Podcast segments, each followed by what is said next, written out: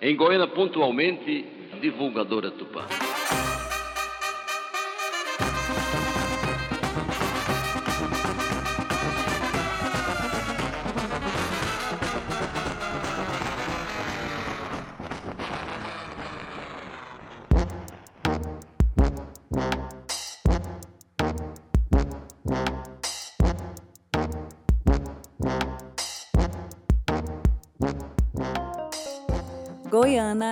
2022. Entender o som como transeunte e a música como tecedura de uma sociedade é um senso comum para quem vive nesta territorialidade. Ao sentir a falta da atuação da amplificadora Tupã, que tem mais de 50 anos de história no enfrentamento do período pandêmico, foi desenvolvido esta pesquisa e arquivamento sonoro, se transformando neste podcast Tupã, o som que vem no céu da memória. Por meio de nove episódios, eu, Talita Medeiros e o radialista Guilherme Souza recebemos detentores de saberes sobre estas temáticas da nossa cidade. A partir daqui, iremos adentrar em escuta sobre nós.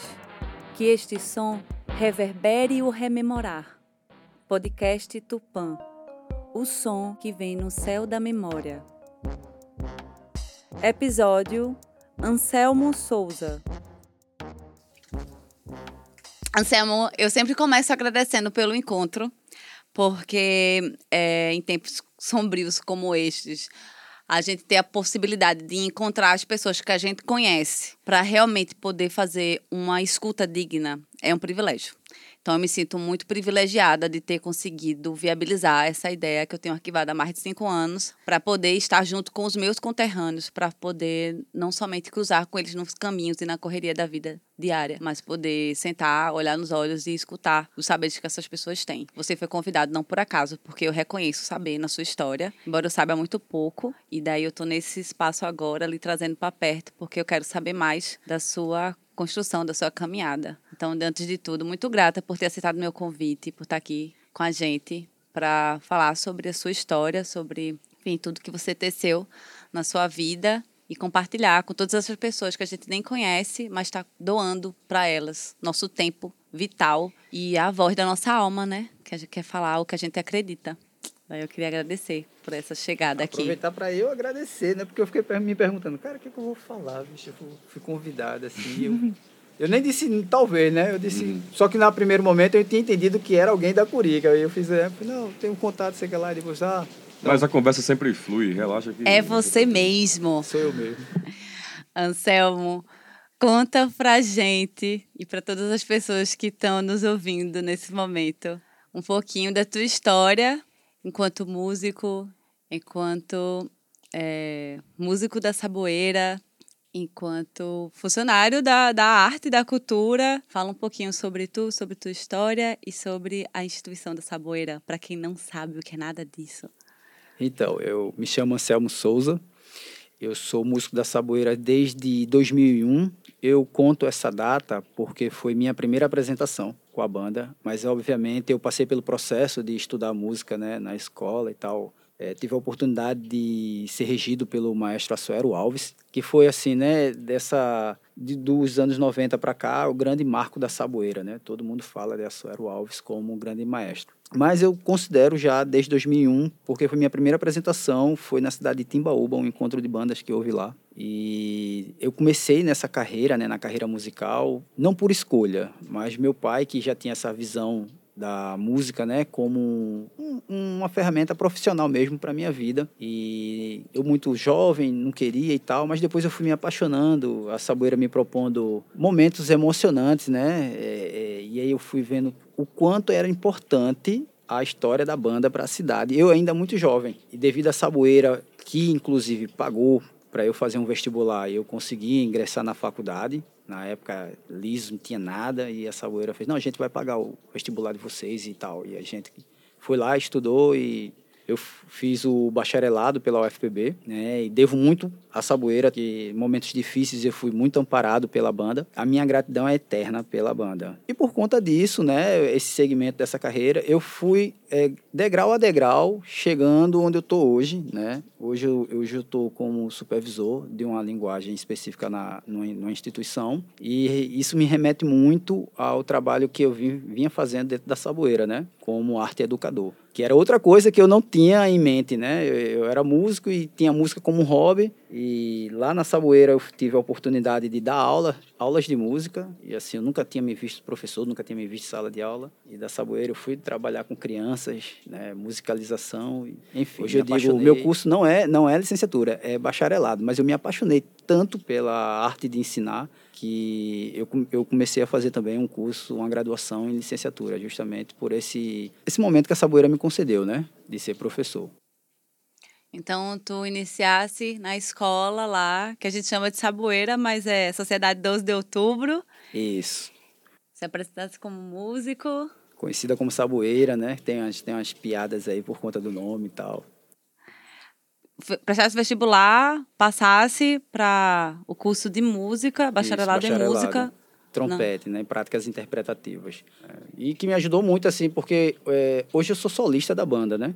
E se não houve, eu não tivesse tido essa vivência na universidade, eu não seria o solista da banda. Então a Saboeira também teve esse lance do, do, de investir, né? Investiu em mim como, como aluno, investiu em mim como professor, investiu em mim como performance. E diante disso eu sou muito grato à instituição.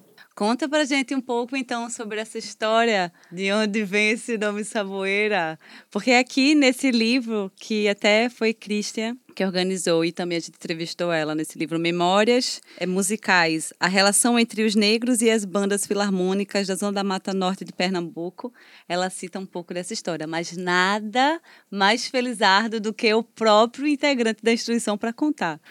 Pois é, a Sociedade 12 de Outubro, apelidada carinhosamente como Saboeira, tem duas versões, né? A primeira é que na sede da banda existia uma árvore, né, cujo fruto chamado saboeiro, quando você friccionava, ele fazia uma espuminha. E a galera gosta assim, né, o pessoal da banda gosta de trazer isso como como a, como a primeira e única versão. Mas aí tem a, a versão que eu eu acho bem engraçado que, assim, sobre essa rivalidade entre as duas bandas da cidade, né? São as duas bandas mais antigas em atividades interruptas da América, América do Sul, América Latina.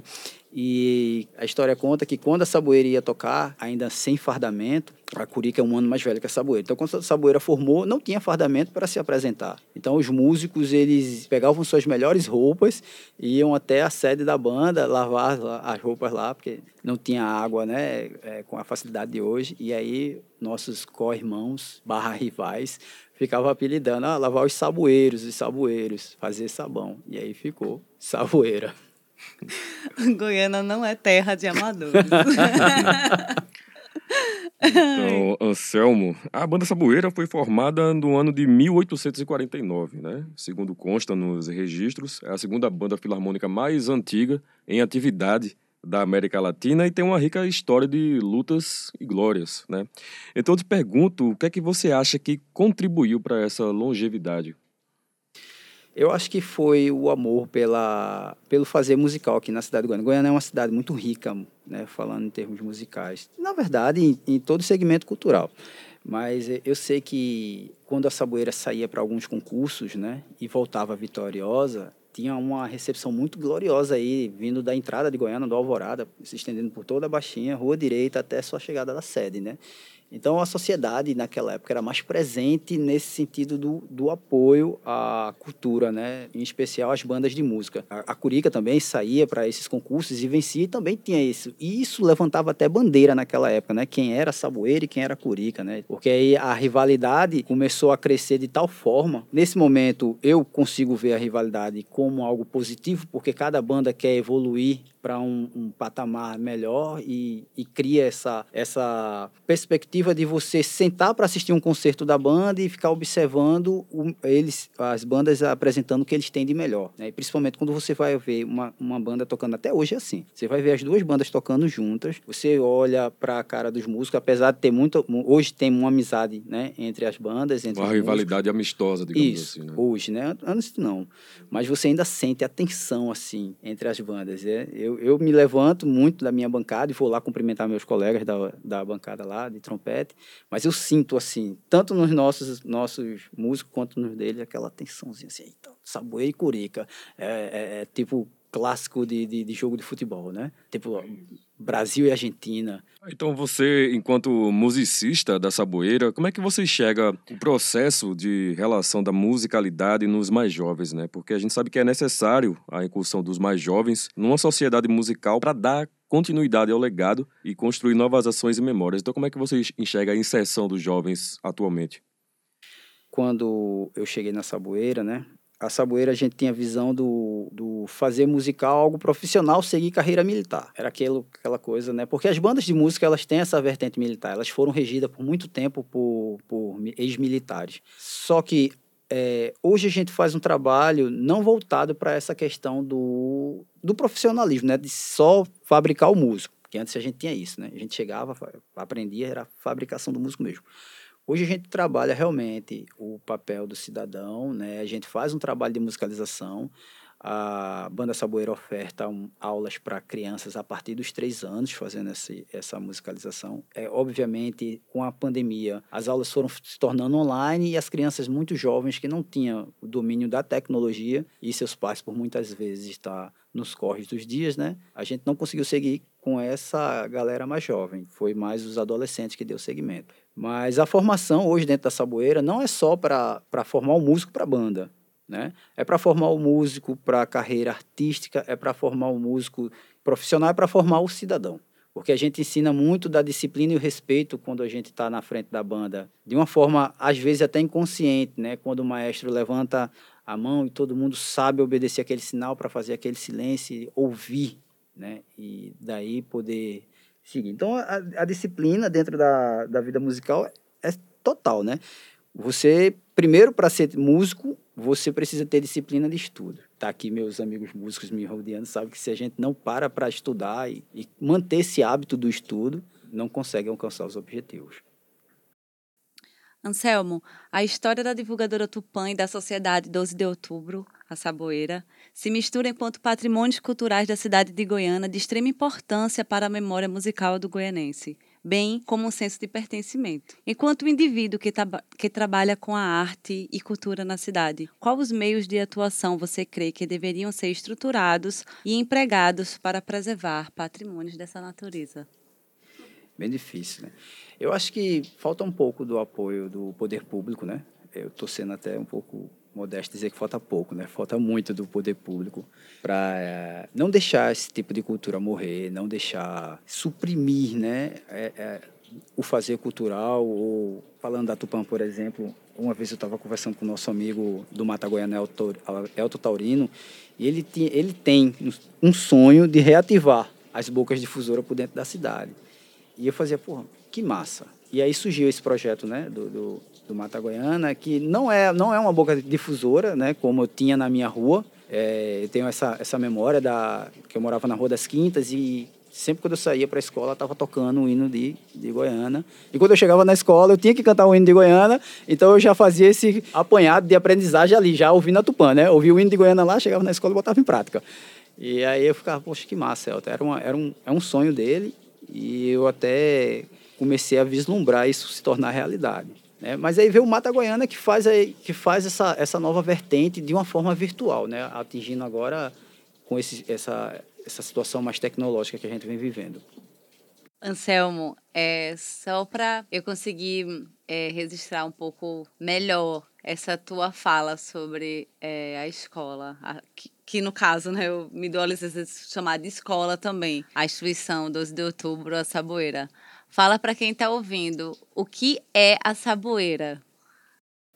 A Saboeira, como todo mundo tem lá, né, é a casa dos músicos. Lá é nosso, foi nosso primeiro conservatório, é onde a gente passa mais tempo. É, eu tive uns, uma, até uma, umas discussões com a minha mãe que ela dizia: tá bom de morar na Saboeira, sua vida é lá agora, né? Você vive lá, leve logo sua cama.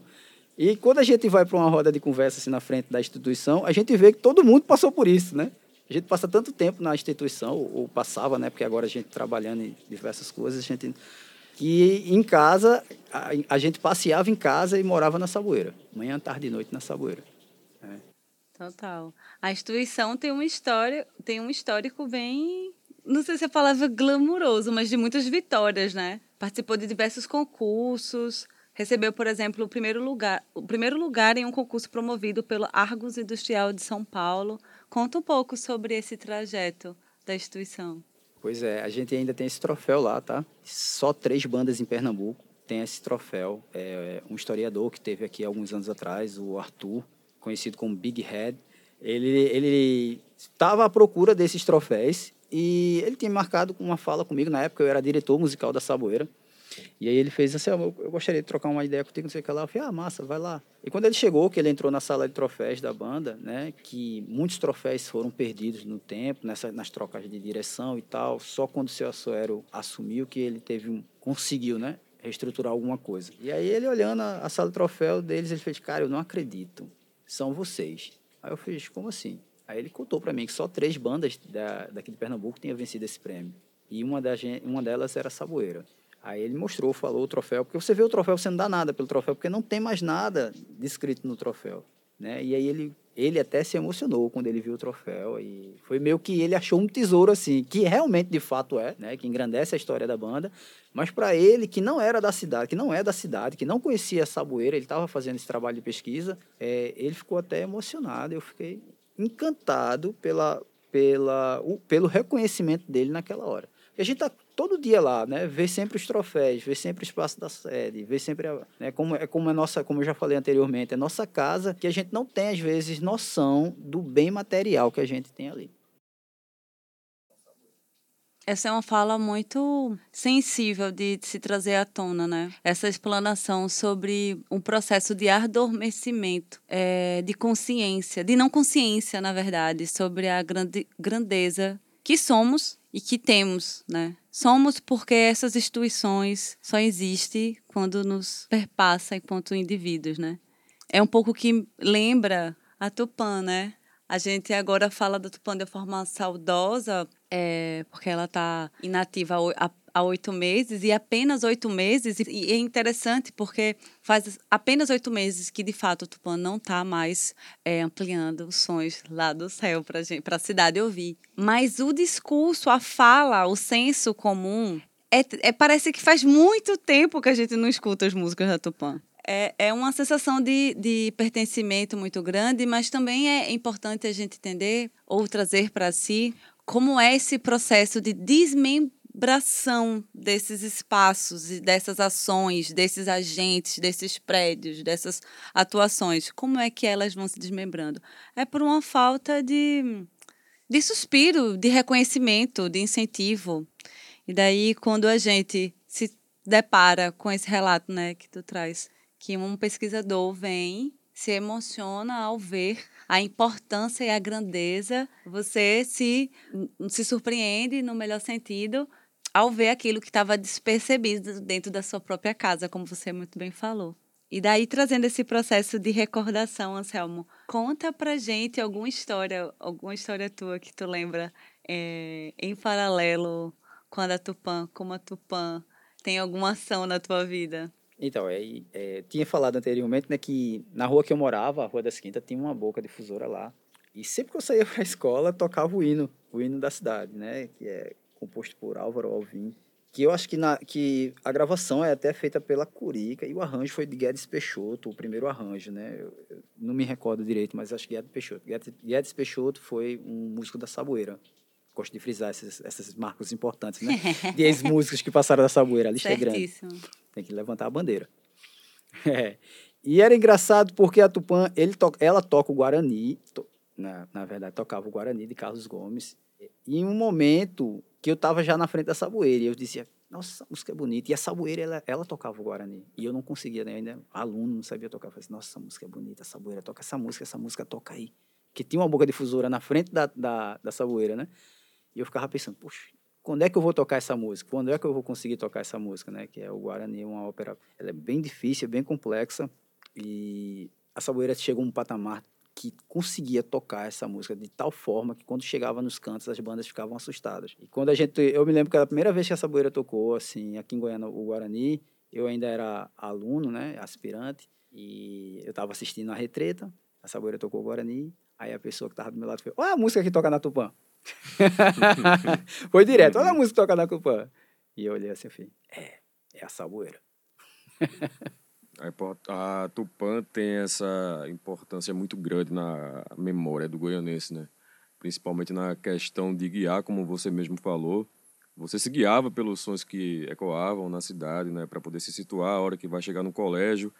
E todas as pessoas que temos entrevistado aqui, elas, elas remetem a esse tempo, onde a música aqui em Goiânia servia como guia, né?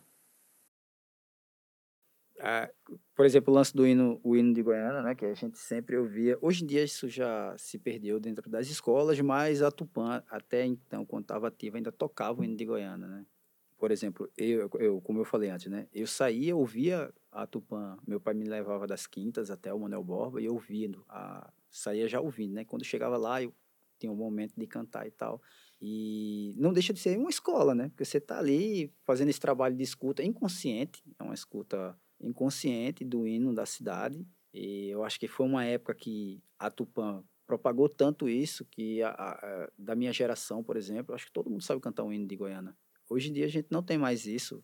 Acho que poucas essa nova geração mal conhece o hino. E a Tupã tem esse trabalho, né, de formação. Se a gente olhar assim. É, que vai além do saudosismo, né, Anselmo? A gente tem esse, esse pensamento bem nostálgico, mas na verdade vai além disso na questão da, da, da Tupã ensinar, de fato, né, o goianense a criar a memória afetiva pelas músicas, né? E tem toda essa relação com o hino, como você bem frisou aí, da, de gerações passadas, não tão passadas assim, saberem entoar, né, cantar o hino da cidade, que a gente não vê mais hoje, embora não seja questão de saudosismo, mas sim de educação musical, né? E a Tupã tem esse, esse papel, né? Fundamental, assim, de, de você tá na pracinha, tá ouvindo, de repente, o hino da cidade. E, querendo ou não, você ficava preso na letra, né? E acabava aprendendo a música. Que é belíssima, por sinal. Eu acho o hino de Goiânia belíssimo.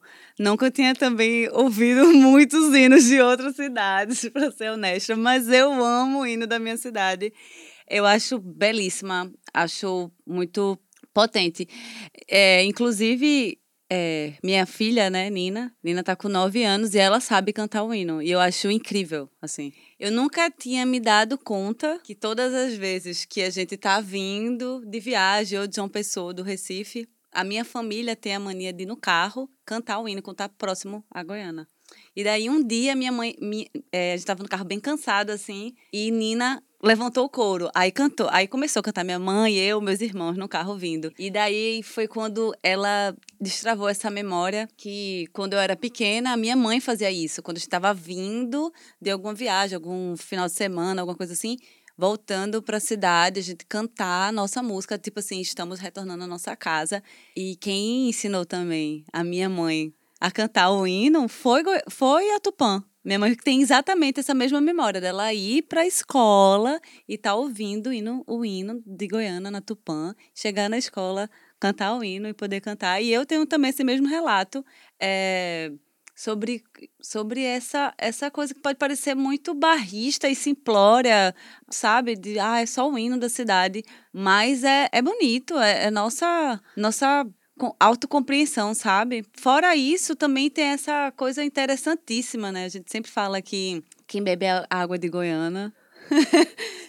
quem bebe água de Goiânia não volta nunca mais. Eu acho que existe uma frequência sonora. Eu uso dizer agora que existe uma frequência sonora ampliada pela Tupã, pelo deus Tupã, porque essa terra é terra originária, que é, faz com que a gente seja também esse grande celeiro musical, né? Temos grandes artistas, temos duas bandas filarmônicas, temos, enfim, uma cena interessantíssima que faz com que a história mostre o seu porquê.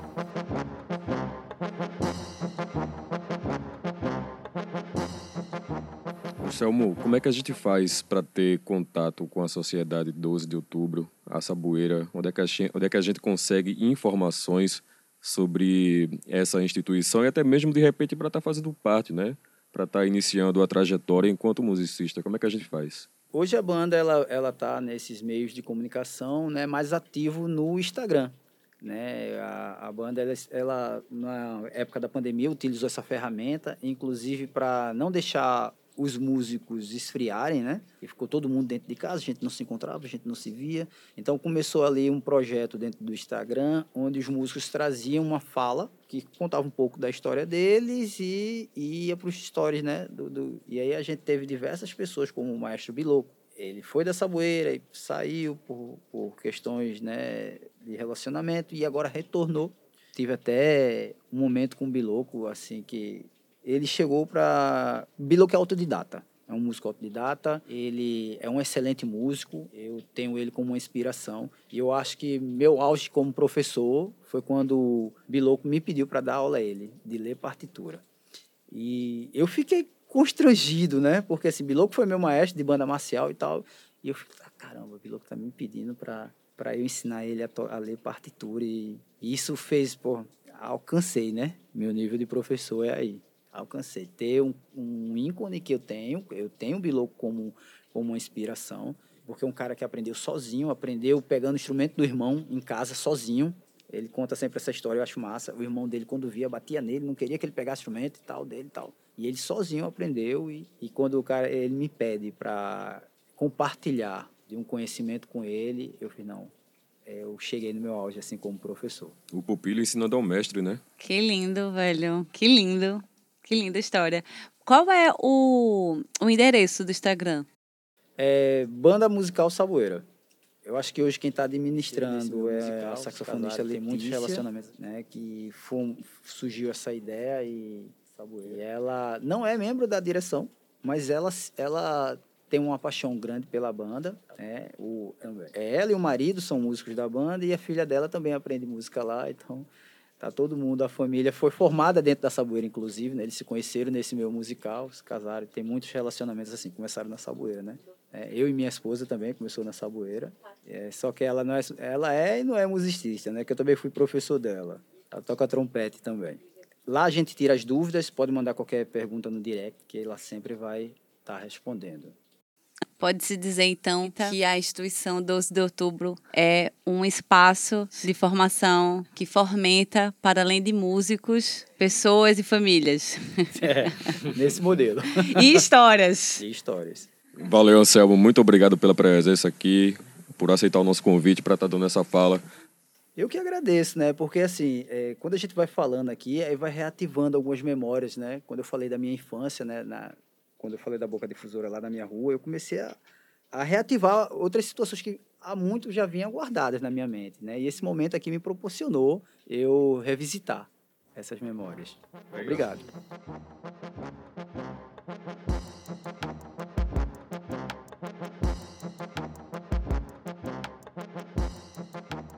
Eu sempre peço para que é, a pessoa que está aqui, nosso convidado querido, rememore uma música para a gente poder ritualizar, ouvindo junto, como ouvíamos com a Tupã.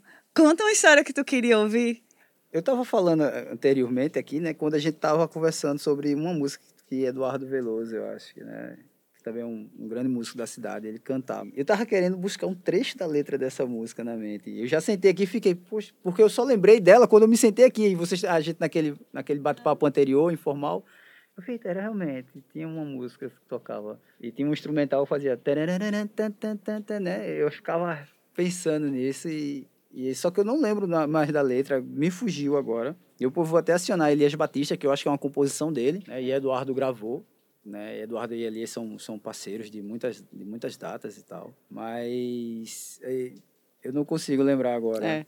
Então diz alguma canção que você, alguma música emblemática da instituição 12 de outubro. Então, o Guarani, né? Que aqui a, a Tupã reproduzia, tocava o Guarani de Carlos Gomes. Na verdade, ela toca ele, pega esses trechos da ópera e toca em vários momentos. Acho que às 17 horas, né? Ele já tocava isso, que é quando ele tá saindo de cena. Tem a hora do Ângelo, mas um pouquinho antes toca a Tupã. Acho que toda vez que a Tupã ia entrar, tocava ela, e quando a Tupã saía, também tocava ela. E quando eles tinham uma nota de falecimento, eles tocam também um trecho da ópera, só que é um trecho mais, mais é, melancólico, né? E eu acho que de todas as músicas que tocavam na Tupã, a ópera de Carlos Gomes, o Guarani, Guarani, né, o Tupi, é que me marcou mais, assim. É o que me marca mais.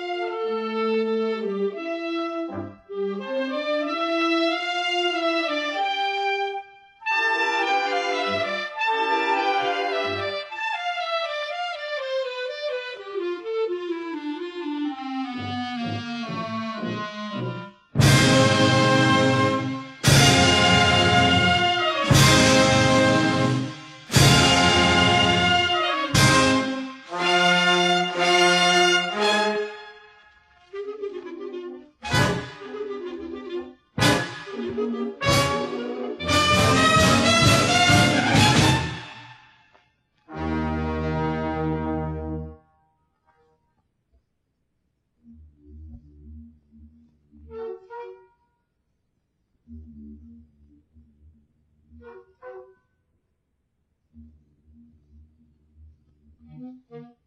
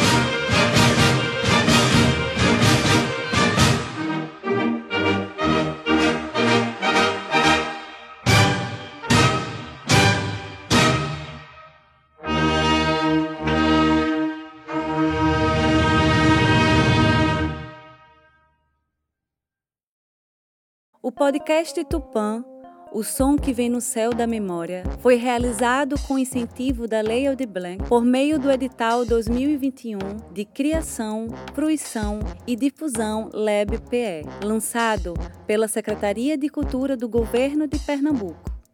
Equipe: Coordenação, Pesquisa e Locução Talita Medeiros. Locução: Guilherme Souza. Captação de som e edição: Matheus Pinto. Vinheta: Sam Silva. Registros fotográficos e audiovisuais: Manu Leite. Design: Inácio Eugênio. Agradecimentos: Amplificadora Tupã, Getúlio Bezerra e Wellison Richard. Realização: Rasteiras Produções. Que este som ecoe. Satisfeita por ter cumprido a última etapa seus trabalhos programados para o dia de hoje, retira-se do ar neste momento a divulgadora Tupã.